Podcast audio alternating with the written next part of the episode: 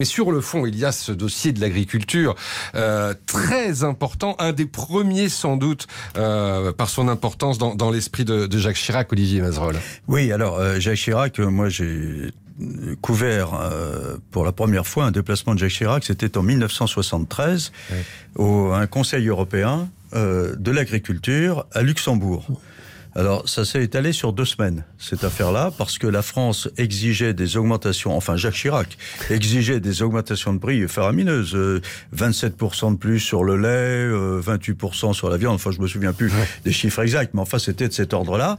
Et évidemment, euh, les autres Européens ne voulaient pas en entendre parler, parce qu'il y avait, dans, on, a, on, disait dans les frigos européens, on ne sait plus quoi faire du beurre, du lait. Oui, il y avait des de excédents à l'époque. Et, et donc, tonnes d'excédents. Il faut se souvenir qu'avec les prix garantis, en réalité, les excédents, on les renvendait à l'exportation, mmh. mais so après avoir payé les agriculteurs à, euh, à, des tarifs qu'on n'arrivait pas à, à, à, imposer à l'extérieur. Mmh. Bon, donc Jacques Chirac arrive.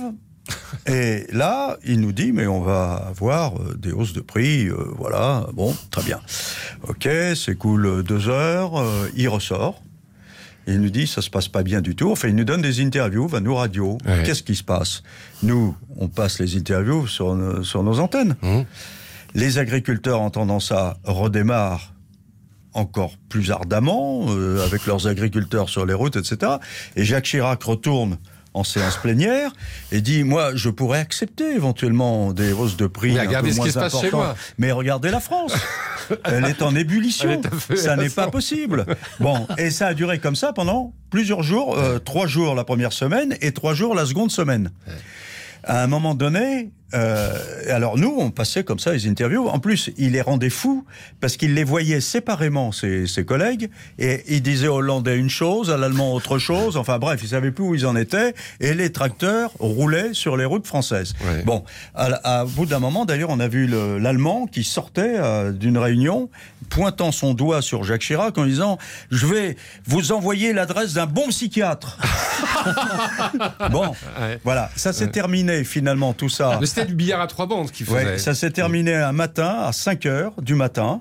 C'était le Belge qui euh, présidait à l'époque euh, le Conseil mmh. européen. Il dit mes chers con confrères, euh, mes chers amis, il faut qu'on s'arrête parce que je vais marier ma fille à Bruxelles à 10 heures, donc je dois partir. Et là, ils ont tous cédé. Chirac a obtenu, alors pas les chiffres qu'il avait annoncés, mmh. 5% de moins, c'est-à-dire qu'au lieu d'avoir 27, on avait 22, et voilà grand négociateur également. Et ça lui a valu sa popularité sur dans les, le monde chez, les, chez les agriculteurs. agriculteurs euh, popularité qu'il n'a pas perdue, oui. évidemment, ouais. on a encore pu le, le constater.